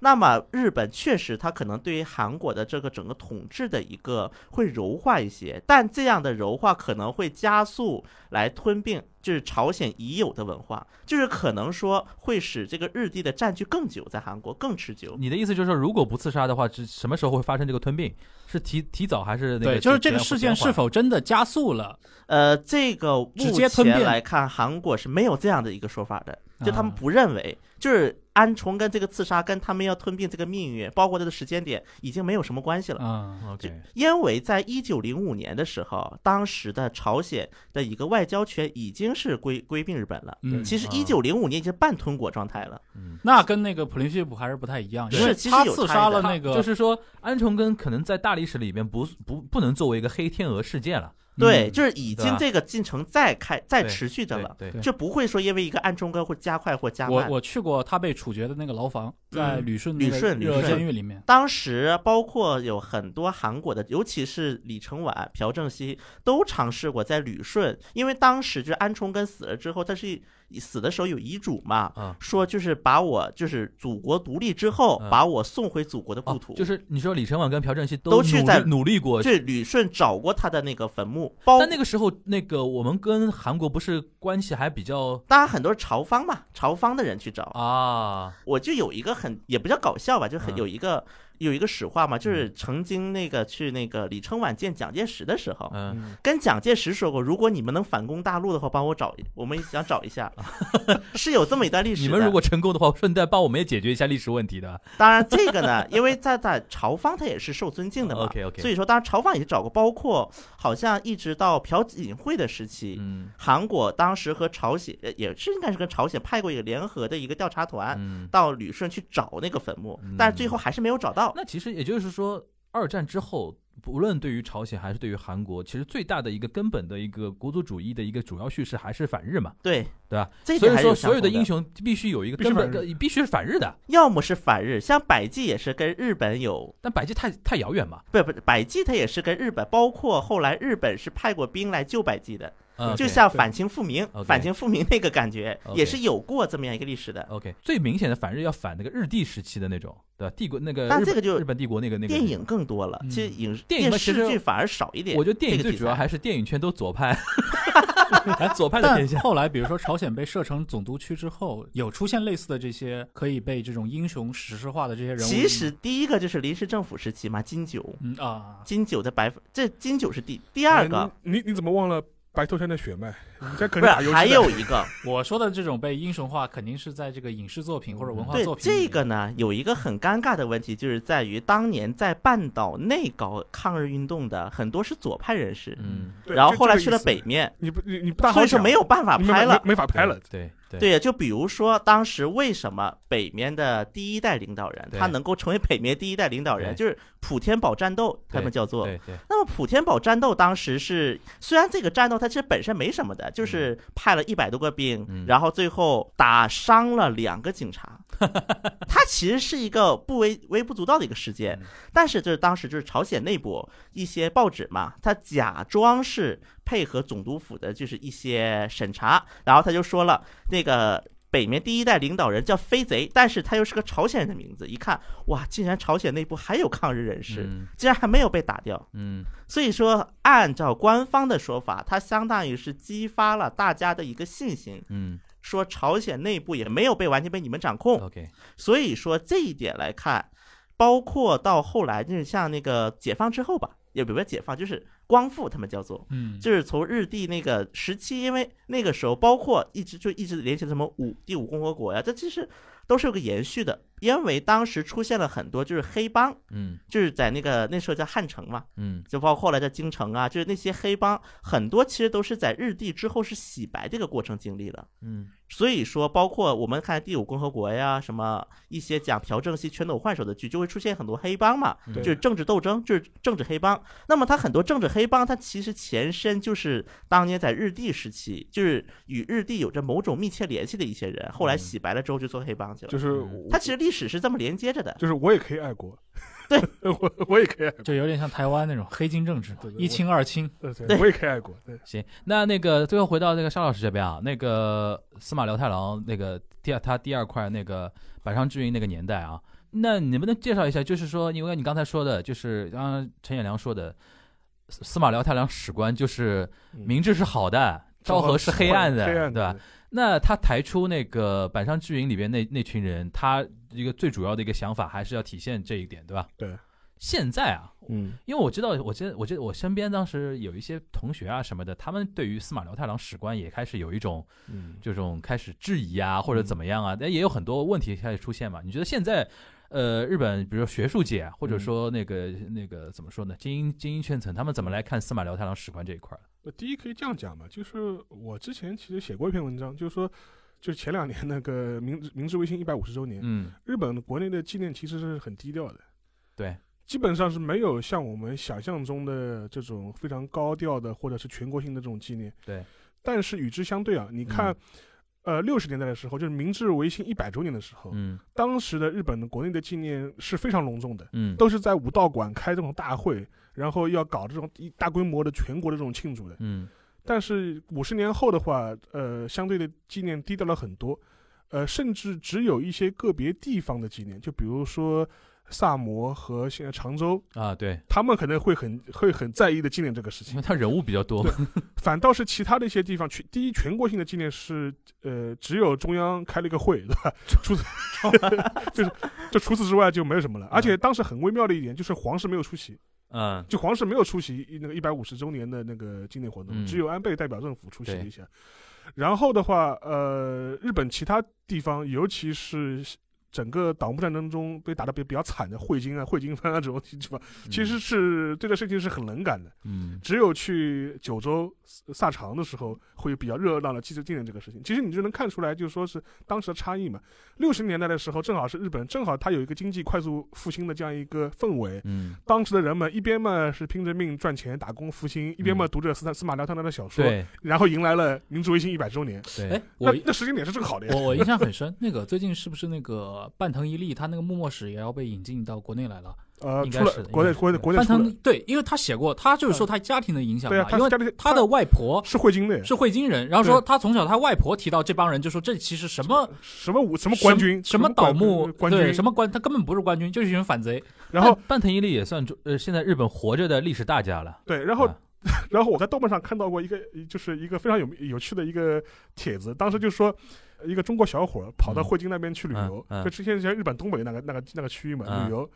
然后那个就是那个老板就问他，就是你哪里人？他说嗯我是中国的。老太老脸色一变，你知道吧？就就说，哦，就是一下子变得很严峻嘛。嗯他马上跟你说，哦不不不，我不是广岛的，我我是那我个是 China，我是 China，我不是不我是不是去过呃谷，不是出国不是去 过谷气候的对啊因为你知道那个萨长那个地方，那是日本的中国地方嘛，对是一个区域啊，中国地区中。国地区，它其实是国中的一国个中意思地，区就是就就是我们很多中国人跑到日本去旅游，看 NHK 天气预报，中国嗯就是很气很生气，气半天。他说竟然把中国列为日本的一个地区，其实它是当时的一个国之中的一个概念。啊真田丸里面有个名场面嘛，嗯就是那个北条氏政那嗯个小田园城之围，秀吉不是带了二十万人去围小田园嘛，嗯对给底下的普代家臣给他汇报说。连中国和澳洲的大名都来了，中国 也 没错，也没错，也没错毛毛利是嘛，也没然后错澳洲就是伊达家他们，一大家嘛也，没有错。所以说，你就可以想见，就是即便到现在，就是两个地方之间都还有心结在，嗯， 因为当时战争的确打得比较惨。嗯所以说，站在这些人角度来说，他就会觉得明治维新这个事情本身没有什么特别值得夸耀的事情。嗯但是在日本学术界的话，其实说实话，从二战以后，对明治维新更多是采取否定态度的人更多一点。嗯，他就觉得你昭和时代的一些事情，其实是跟明治是有直接关联的。割不断的。割不断的，你不能说明治是好的，然后就说是昭和就是坏的。所以司马史官当说到这个词的时候，很多人就是批判的批判性的出发点对才对这所个以词，说就说你前他面会，提到什么什么史官都是批判出来的，所以说基本上的话，在日本的话，就现在的话，就至少是传统的战后的左派的学界的话，嗯更多是对明治维新的整个作用是采取一个比较质疑和否，也不不能说否定吧，但至少是一种质疑的态度。嗯所以说，日本国内本身其实对明治维新这一百五十周年的这种这种反应的相对冷淡的态度，你也能看出来一种国民的这种倾向。嗯所以说还会出现一些，就比如说我们可以稍微扯远点，像出现了一些一些像《银魂》这样的动漫作 品，其实就是把也是把明治维新这个时代给解构掉了嘛，嗯我就完全给解构掉了嗯嘛。嗯嗯嗯，就是你能够想象，类似在中国的语境当中出对现类似类似这样一个作品吗，我们把辛亥革命解构掉，然后就对不动了。对对于明治的这一套重新建构嗯啊，尤其发生在这个大众流行文化里面，我觉得跟这个幕末题材的流兴行起有很大的关系。因为一旦你涉及到幕末的话，你比如说新选组也好，或者说那种就幕末，你一定有就是将军家这边、朝廷这边、幕府这边的一些视角，慢慢的你其实就会把明治以来所宣扬的那套对，所谓的这种二元对立啊，对其实就给解构掉了嘛。呃，实际上当时的幕府对世界的看法，其实某种程度上来说是相当先进的先进的对，相当先进的，对因为呃，我可以举个例子，就当时最早去跟那个佩里谈条约的那个通商条约的那个人，佩里要跟大家稍微啊就是解释一下，黑船来航，黑船来航，就当时的美国的海军的一个将领，然后他是等于是代表美国政府就来扣开日本的国门嘛哦对，准将对，准你将必须要跟我通商，你不跟我对通商的话，那老子给你干哎了。这这套东西中国人然后熟悉的，熟悉的， 后来当时是幕府政府给他跟他进行过一番谈判的，嗯而且他这个谈判的这个记录后来是被当时负责的这个人给保留下来了。嗯当时他那个地方呃名字就叫墨海接一路，就是接待一路。 它里面有写了很多细节，很有意思。哦嗯嗯就说是当时的幕府政府其实很早就知道这支军队要来，嗯其实在一年前就开始做准备了。嗯然后当时跟他进行谈判的时候，谈了很多话，让当时的美国方面非常震惊。就比如说，当时去负责谈判的人跟佩利怎么讲？他说：“听说巴拿马运河马上就要开通了，开通之后，你们美国人的舰队是不是来往于两个大洋就会很方便？”嗯这个事情就让美国人非常震惊。他说：“我们巴拿马运河刚刚开始你造们，怎么知道的？对吧？刚开始修，居然日本人都已经知道了。嗯就可以想见，当时幕末的政府其实对世界大事并不是一个对茫然无知的状态，而且甚至非常关心。啊非常关心，对甚至非常关心。嗯所以说，后面也采取了一个相对和缓的态度来处理这个所谓外移的这这套东西嘛，他逻辑上是对的，逻辑上是对的。嗯所以说，你事后的前面讲到那个话题，就是说，我们都知道要要改革开放，但至于怎么开放，那是另外另外谁来主导？谁来说的主导主导它是另外一回事。嗯所以说，这又回到另外一个问题，就是我们中国人很熟悉的，到底是道路之争还是利益之争？对是路线斗争还是权力斗争？对，所以对 其实幕末是个非常复杂的环境。所以说，但是在大众文化里面，其实这两年也是对幕末有一个重嗯新的洗牌嘛。就比如说像像新选组，新组几乎成为一个流行符号了，嗯，对然后是被符号化了，呃对也对拍过大合剧啊。对对对对新选组嘛，就是说那个三谷幸喜写的嘛，那个呃山本太山本郎，太郎就是演那个的嘛，他就是演这个部剧的呀。对对对我觉出得他出了一批人，包所括以说这他样的人他啊什么的。嗯他搞令和信信玄组组是有道理 的，就当年拍过这个戏嗯对，我我有正当性，我也知道。 所以说，我觉得这个能看出来它整个一个史观的一个一个变化。其实是不是就因为这个道理？因为日本二战之后，它很多那种架构、啊主流叙事完全被美国打破了，推倒了，然后等于是你们之前那种里有那个源流可以追溯的那个线，等于在那个 GHQ 那边啪一下斩断。对然后后面面也没有一个主流的东西出来了对，反正就是现在等于非常多元，对然后导致多元到现在，比如说从一百年那个时候，可能司马辽太郎他写的时候，日本人基于那种比如说泡沫时代的那种东西，他需要民英雄嗯对或者一种情情怀的那个东西，但是现在老百姓也对于这种大叙事不感冒，对吧？厌倦年轻厌人倦年轻人冷冷感了，然后你又没有一个一直主流的一个叙事在那个地方，对所以导致现在没有人说我是觉得说应该是明治那一套，对或者说还是幕末那一套，对或者说甚至于说汇金有汇金人的那那种说法，其实就变成日日本现在绝对去主流化了那去主套流化，对对国民英雄这种东西，其实等于有点非主流化的那种国民英而啊雄叙日事了，而日本的呃保守的右翼，就是以安倍同志为代表这批人，嗯他们就是想重新建立一套主流的一套叙事，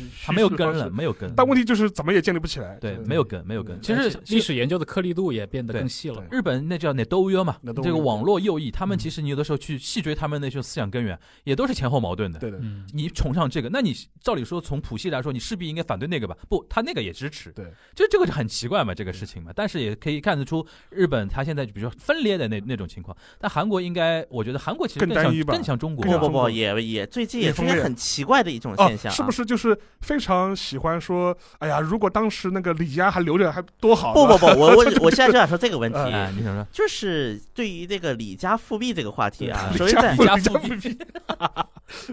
因为在韩国它是有个参考物的，嗯如果李家会不会会不会北面金家那个样子？啊，在首先在韩国它存在一我个参记考得物，我记得那个我看过一个剧啊，叫《宫》，对我就想说这个，我就想说这个，呃宫我我也这想说这个。宫是零六年的一部剧对啊，当时我看那个世界观，我觉得哇，我说这个角度好新奇啊！他就是想那个李氏还在的，他李氏还在，但是对就日本化了，就是天皇那个就是君主立宪了君主立宪了。但有一个问题啊，之所以宫它没有能够拍成续集。嗯因为宫出来之后，很多青少年嗯，看了之后就会感觉哇，被王好帅被哎呀！洗脑了，对吧？但是这有一个很大的问题在于，韩国的李氏朝鲜没有一个正统性的，对，它是完全不存在这。为什么会这么对说对？因为就像刚才提的日本这个史观的问题，嗯就是说为了就是要跟昭和做一个切割，嗯， 那么你明治的时期你也不能说的很好。对，如果明治说很好，那连接不上来嘛。对对那么啊在韩国也是，如果说你李氏朝鲜搞得好点儿的话，那能轮到日本人来占领吗？啊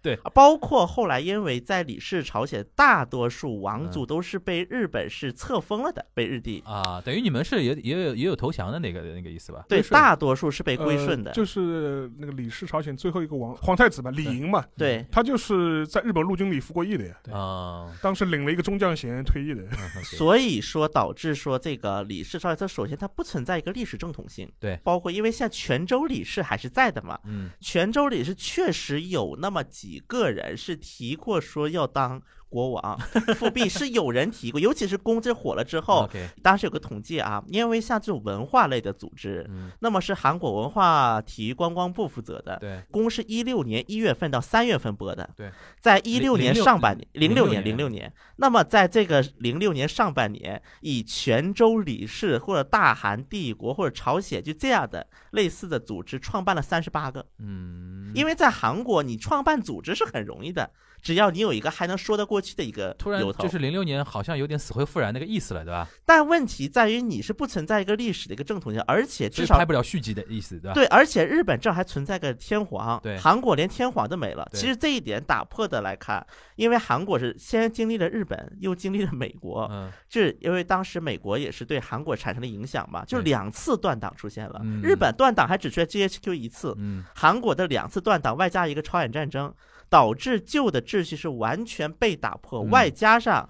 李氏朝鲜这批人又没有一个正统性。因为大家就觉得你一个卖国贼，这就又导致一个什么问题呢？一些被那个英雄化的人物跌落神坛，嗯，就有人就问嘛，在韩国、嗯嗯为什么在韩国的货币当中出现不了近代人物？因为其实韩国的货币从一百硬币到纸币嗯都是李氏朝鲜前期人物，对世宗大王啊，包括嗯嗯一百嗯韩硬币李舜臣呐、包括儒学家呀、都是出就现近的。期的人物比较争议比较大一点，对吧？争议比较大，包这最典型跌落神坛的明成皇后，就啊敏妃，嗯嗯，因为在公播放那个时期，其实嗯对于明成皇，因为明成皇后剧也是在那个时候播的嗯，对对对，大概这段时间，因为韩国的整个的经济也是比较稳定，嗯包括那个时候也是左派当政嘛，卢武铉时期，嗯所以这就导致于说是一个悲情的色彩更重一些。嗯，但是越往后，越往后，毕竟它社会的一个不断的一个成熟，也会促使去更多人去挖掘它的一个历史。那么像明成皇后的黑历史都被挖出就来啊了人。设崩了，对吧？对啊人主设主差不要多他崩的了那些亲戚们，明永浩什么的，全是大奸臣嘛。对，这是第一个。对还有第二个崩的金九，但是金九这个还没有崩到人设。嗯但只是说很多人，因为在韩国以前的一个史观，大家觉得左派会对金九那个更亲金九一些对，右派会更亲李承晚一些对。但是到后来，就是很多挖掘，因为金九他本质上也是个极右人物，啊，他对左派也是暗搞暗杀的。对为什么金九能够被在韩国这么高度评价？一方面是他搞抗日，另外一方面他李承晚的对手。 OK，我们这韩国很多人就说，为什么金九被神化？因为李承晚死了之后的朴正熙政府嗯神化金九了。 OK，那么朴正熙政府他就因为他自己是有这个，又是什么南朝鲜劳动党啊，嗯又是又参加什么伪满国的军校啊，他是有这样的一个印记的，嗯，因为他有原罪嘛，这是第一方面，所他以要有捧一个人，嗯他有正当性，他需要一个历史正当性，所以他捧了几个人，第一个他捧了金九，嗯第二个，他把李舜臣的史记全挖掘出来了。嗯就是李舜臣之前，虽然李舜臣是各个朝代都会啊追我懂崇了的，但什么忠烈祠，就是这四堂嗯都是在朴正熙的时期重新修其实缮你的意思就是说，朴正熙年代，他为了等于洗白自己，也是有这个对成吧？分，洗白自己，就大量的把抗日英雄给是举出来，不管是古代的还是近代的，对吧？对他就是要要洗洗你们脑，就是说我们韩国人还是很抗日的，对吧然后而且韩那个我的军政权也是抗日的，就是吧军政权的一个正统性所在。嗯 OK，OK 因为在韩国的宪法，如果打开韩国的宪法，第一句话就是我们大韩民国是继承上海临时政府的法统，啊是有这么一句话的。啊就是哎虽然那现在现行的宪法是朴正熙时期第修订的吗？第六共和国嘛，现在叫做，嗯，是在卢泰愚时期了。卢泰愚啊就，第五共和国是讲全斗焕时期嘛，就现在的宪法是卢泰愚时期修订的，对，就那句话是卢泰愚那个时不候是那加进去个的的话一直都有，一直都有。啊哦但这句话一直都有， OK OK，就是包括现在大家都说什么武学第五共和国，就是第五次宪法，嗯，这指的是就嗯第五版宪法。 OK 叫第五共和国，它是有嗯这种说法，所以说在韩国的一个整个历史的一个进程来看，而且因为像那个其实是有一段历史啊，讲李承晚，因为嗯李承晚他是泉州李氏，嗯但李承晚的王族的血统是到什么时候呢？世宗之前，嗯，就杨宁大军那一，就是他的亲戚。嗯所以说，到了李氏朝鲜的末期时候，基本其实也就是旁落了，差不多。嗯李承晚这一代的话，基本也就是差不多大学旁落。但是，他到美国去做他的抗日活，因为李承晚主张外交抗日嘛啊。外交抗日的时候，他 就外交抗日，所以说他出去就会说我是来自朝鲜的王子，嗯嗯我是 prince。嗯 Prince of Korea。 OK，后来李承晚自己说，是因为如果我不收王子的话，这没人东踩我对没人踩我，这是李承晚后来自己说的。但是从李承晚的身上，确实也能看到很多李氏朝鲜的一个印记。虽然一方面他很反李氏朝鲜，嗯甚至李氏朝鲜那些王族都不让他回国，嗯，当时是做了很多这样的事情。嗯但实际上，李承晚因为他自己也是活在这个时代，包括他需要做书法，嗯李承晚应该是现在韩国的这些总统里面书法应该是写的最好的一个。啊，OK，他还是有这么一个印记在的。所以说，李氏朝鲜的复辟虽然大家都一致反嗯对，但实际上，包括我们看到后来军政府啊、嗯独裁呀、等等一系列的事情，我们其实还可以看到这个痕迹还是在的。就是他还是会觉得说，我是一个领导人，我更是一个这个国家的一个统治者，是有这么一个角度来看待嗯自己和国民的一个地位，而这种地位一直得到全斗焕之后，就到卢泰愚时期，这个制度化了嘛，嗯才发生了一些变化，但是这个发生的变化就成为了现在韩国青瓦台之上的一个根源。哎但我是还是聊到最后，我还是有一个非常整体的一个感觉，就是就是韩国因为还是有一套主流叙事在的，对，这个你不能否认吧？你对说现在你问韩国年轻人，你们的国国民英雄谁？李舜臣，对对吧？金九这套东西，而且他有一个非常根本的价值观，就是抗日。而且我插对点，吧就是像李舜臣这种历史人物，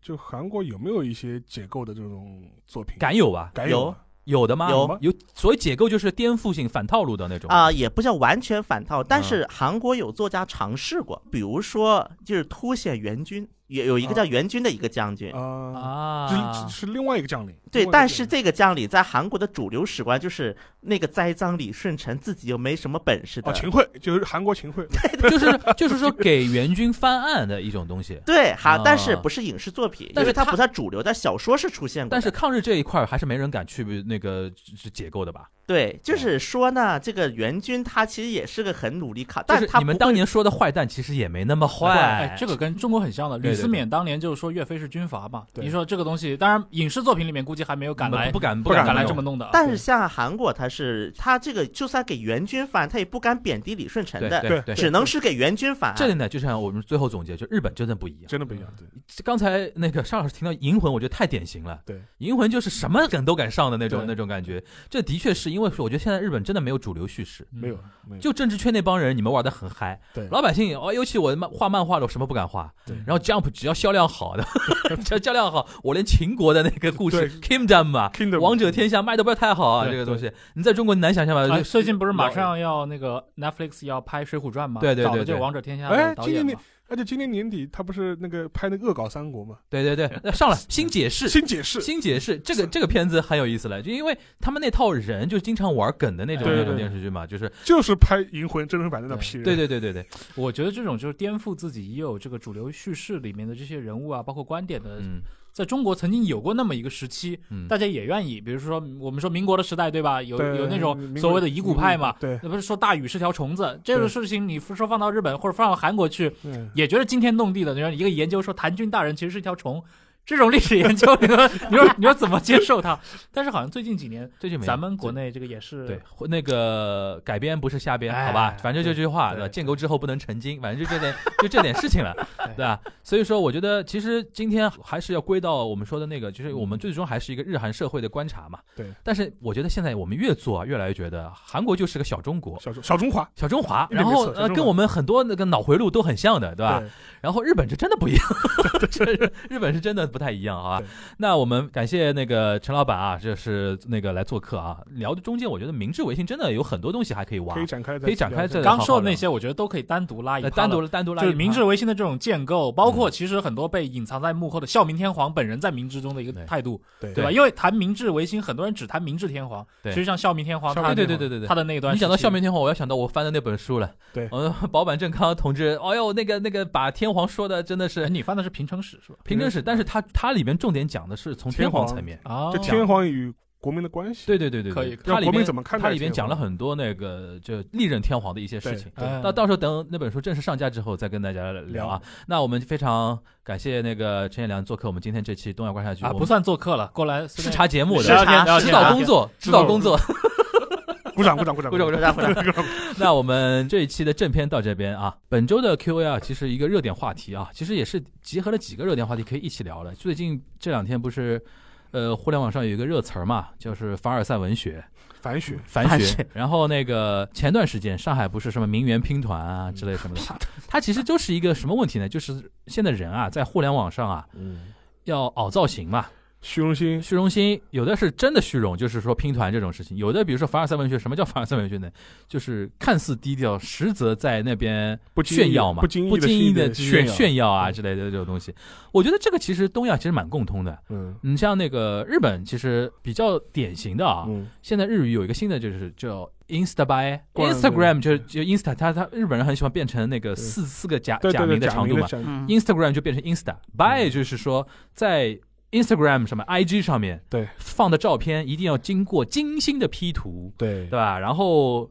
网红的打卡点一定要去啊。然后我记得有一年，我记得莫名其妙，立顿红茶在日本推了一个什么产品，是一个红茶的一个产品，但是它那个包装盒做的非常漂亮，嗯，然后导致那个日本哪哪里啊，在银座那边附近吧，有一个立顿红茶的线下体验店，哦，大排长龙，就为了拍这么一个东西。嗯然后各种所谓的叫 Insta buy 那种东西，但这也是比如说网红型的，还有一种对比如说晒自己怎么有钱啊什么的，这种我经常在那个 YouTube 上面看到有一些男网红、女网红经常也会做这这种事情，像我像韩国肯定也会有吧，在韩国就是有一个讽刺这种人的一句话啊，嗯叫“特音浪”，是讲什么呢？Twitter 是人生的浪费。啊推浪对吧？推浪， 推浪，就是当时因为是就是那个曼联嘛，嗯他这个来源是来自于曼联，嗯就是那个英国嗯英超曼联的对教练对，因为那个时候曼联不是有韩国球员朴智星嘛，对，所以这个话在韩国就火，因为外加上正好就当时有很多明星之类的，就是在社交网站不也经常闹事故嘛，就是最早。嗯，嗯后来就是当时有一个社会事件啊，就是当然也不是不是拼多多啊，嗯也不到这个地步，但是确实也是说就是在韩国租赁市场被这些网红们带火了。嗯应该国内也一样啊，在韩国也是的嘛，他们就是租赁奢侈品有个群，嗯群来专门租赁奢侈品，说，哎，你有一个 Prada 的包吧，我背一下，嗯或者就是我凑钱买奢侈品，嗯，然后大家轮着背。当然也有经常卷钱跑了的，嗯就是就比如说，假设就是我们三个人，今天我要买个奢侈品，然后大家把钱凑给我，嗯我买个大家可以都背。就你需要说背，我需要说我背，然后我卷钱跑了。嗯，在韩国是出现过这种事情的，对，而且现在凡尔赛文学有一种感觉，就是说说一些人就是怎么说活在自己的世界里吧，想象自己怎么怎么样，对吧？其实我记得当时那个这两年日本 YouTuber 很火嘛，嗯上次看了一个节目，就采访一些 YouTuber 的一个生活的实际的形态，他甚至有一些 YouTuber 真的是我觉得为了博一点点击量也是很很厉害。呃，日本现在有一对 YouTuber，他是假的假的兄妹，你知道吧？因为日本不是一直有那种亚文化的喜好，比如说叫那个德国骨科啊，对，或者说怎么样，他就有其实两个人是没有血缘关系，没有血缘关系的，就是两个演员或者是两个那个演艺人员或者怎么样，他们就在互联网上 YouTube 开了个频道扮演兄妹。对，装兄妹啊，，有这个韩国也有 装兄妹，你知 道吧？然后，哎呦，我那个我就听不懂那个时候。后来说哦，真的也是为了那个在互联网上博得很多关注嘛。韩国是怎么样的情况，我觉得很像啊这一点，是吧？就是会各种人设，活在活在人设里吧，对吧？对，就各种各样的人设，比如说什么几个姐妹互相埋汰呀、互相撕啊，啊就是而且韩国有一种人设特别火，尤其是对于女性嗯啊，，就是女性比男性还不讲究，就比如说随便那个什么干物，女这种嘛，啊对，就是对就是对对。生活很邋遢那种的。啊对对对对对，在在韩国这种人设真的突然火在 YouTube 上面， OK，呃当然这也是可能反向的一种，其实也是不是你今天讲凡尔赛文学或者讲民怨这种秀秀虚荣啊，讲个亲身经历，我我嗯就这个礼拜、嗯嗯，我在上海，就是上海就就是有一个体育酒吧，你那边是可以打棒球的，对，就是你嗯可以打击的。然后的话，我那天去去嘛，嗯然后我去的时候玩，然后正好旁边一个球道嗯来了一群下了班的日本大叔，嗯就一帮萨拉利曼，嗯就穿着西装衬衫，嗯。嗯下了班领带一撕，啊跑过来喝你你说你说的是 Batting Center 对吧巴丁森塔，就是啊它有个，但是它它是酒吧，但它有巴丁森塔的功能，那酒吧很大了吧？很大。嗯 OK，然后呃，后在来哪在哪里啊？我突突然打断啊在你静安静静安体育馆啊，，看又见是我们高贵的静安然后，然后他来了，先是来了一群日本日本大叔的嗯，下了班来玩，估计嗯也是属于这种思乡心切的，反正现在嗯嗯回回回体去验一下的，嗯体验一下，然后。然后我还跟他们聊了两句，教他们怎么玩。然后这时候突然来了一群蹬着高跟鞋、穿着超短裙、那种露胸露背的一帮民怨，露胸露背有点夸张吧？真的是露背，就背啊露背背是可以，露露 背胸怎么露？不是袖袖是很低嘛，就秀秀秀秀秀，嗯袖。然后就打扮的就是浓妆艳抹的，啊然后过来，然后还问了工作人员，还拿了那个打击的那个头盔嘛，啊啊然后径直走进了那个球速最快的球道，啊！一百一十公里的那个球道。嗯嗯嗯后来我就一震惊嘛，我说我就讲了一句，我意思说、这里是球速很快的，啊新手最好不要来这里，很危险。嗯，嗯结果一一帮小姑娘甩我一句话，叫什么话知道什么吗？意思？我们不是来打球的，我们是来拍照的。对啊，你我刚想说，这个他明明显就是来拍 cosplay 的呀。然后后来他们要推门进去嘛，结果后来被一个工作人员就是拦住了嘛，啊意思说你们不能拍。对这，而且晚上正好很多你妨碍很多人去正常的要我玩这个游这个呢，肯定是他们圈内有一但些是大佬先把这个地方发掘出来了，对拍了一些美照，然后很多呃其他的那个妹子就要去拍。然后后来还跟他说这是很危险，他说嗯你这嗯因为别的地方也在打嘛，嗯万一球蹭过来很危险，理就是解，你我不要理解。后来就说你们实在要拍，嗯，你们下午来，下午没人。对，OK。这是我实际就跟目睹了这一幕。对这个呢，现在很多嗯，因为现在很多那种，比如说，因为还是我跟你说，就是嗯那个社交网网站、发朋友圈，社交软件，就看谁发出来的东西博出位、造对型。你可以想象嘛，穿的很凉爽的小姑娘，然后他妈身材又好，对，戴一个棒球的那个头盔钢钢的钢的钢盔，嗯然后手里拿个棒棒棒子手里拿个棒子，这个说法说法有点奇怪，手里拿个那个球棒球棒，球棒嗯然后再挥。对，再挥，然后那个也没在看球，都在看镜头，对吧？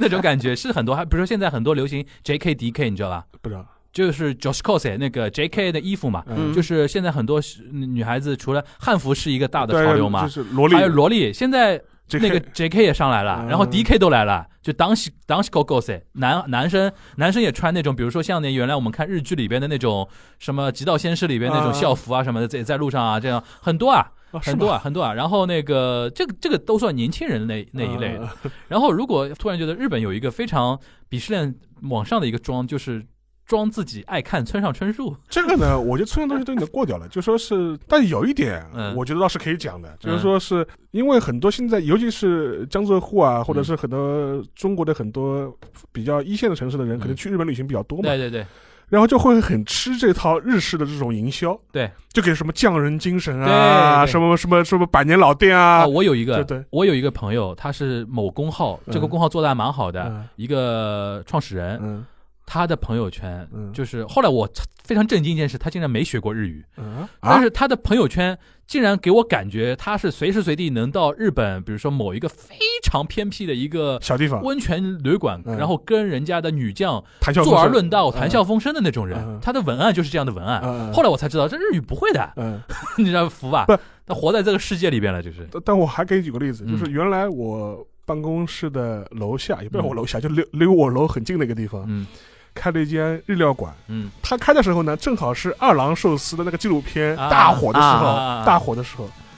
然后他那个文案是怎么讲的？他说这个厨师是个日本的老头，这老头是天皇的御厨。然后什么汤姆克鲁斯什么拜倒于他的手艺，要专我的妈程呀去他在日本的店里吃。不是，我突然当然价格也是天价的价格吧。然后这个文案出来之后，我就觉得，嗯，果然是看准了中国市场，很吃这一套 的。不是，因为像韩国这两年就是精品咖啡，像我们之前不谈过嘛，嗯精品咖啡突然变得很多嘛，就私人咖啡厅，就给我一种感觉，喝完之后啊，这个店又是卖环境的，嗯，对这个店也是卖 SNS 的，对，对对对，就是所以说这种店呢，一般我们怎么区分这种哎靠 SNS 火的店啊？它上面会跟你说的，比如说嗯你最佳拍照位，对。第一个最佳拍照，第二个，如果你那个什么你自己露脸，然后跟我们的咖啡一起拍，你可以拿打到折什么打什折嗯么，打折不止打折啊，他还再送一杯什么什么咖啊啡，然后或者是希望你嗯送周边。希望你来宣传嘛。对，咖啡厅还出周边，就不是星巴克这种啊，嗯就私人咖啡厅还会出周边。我就说，这绝对是给 SNS 的人是特制的。嗯其种实咖啡这个问厅题说穿了，拼团也好，凡尔赛文学也好，说穿了就是现代人啊，空虚在那个互联网、移动互联网社交平台上面要找存在感嘛。就是或者是有有种点赞焦虑的，对没人给我点赞焦虑没人给我点赞，啊我难过在的。，嗯对，然后我的文案怎么样，怎么怎么样，就大家都陷入这种焦虑。我觉得这点中日韩是一样，甚至不是光中日韩了，对对，全球嗯都都都是这种感觉。好啊，那我反正我觉得这一块儿的话，也可以未来找机会再进行一个、呃那个怎么说呢，一个评论啊。不是嗯我想到下一次题目呢，就是我们从日韩国，然后从日本找一些打着日韩这种噱头的文案，来反过来骗中 国人的，对对吧？吧？对，然后我们可以逐条分析一下，对吧？我们隐去品牌名名称，啊就把这文案拿出来，我们批判一番， 对吧我觉得应该会很有趣。但也会很得 罪人。 行，那我们今天这一期的 Q&A 就到这边，大家嗯拜拜。嗯拜拜。 「あなたの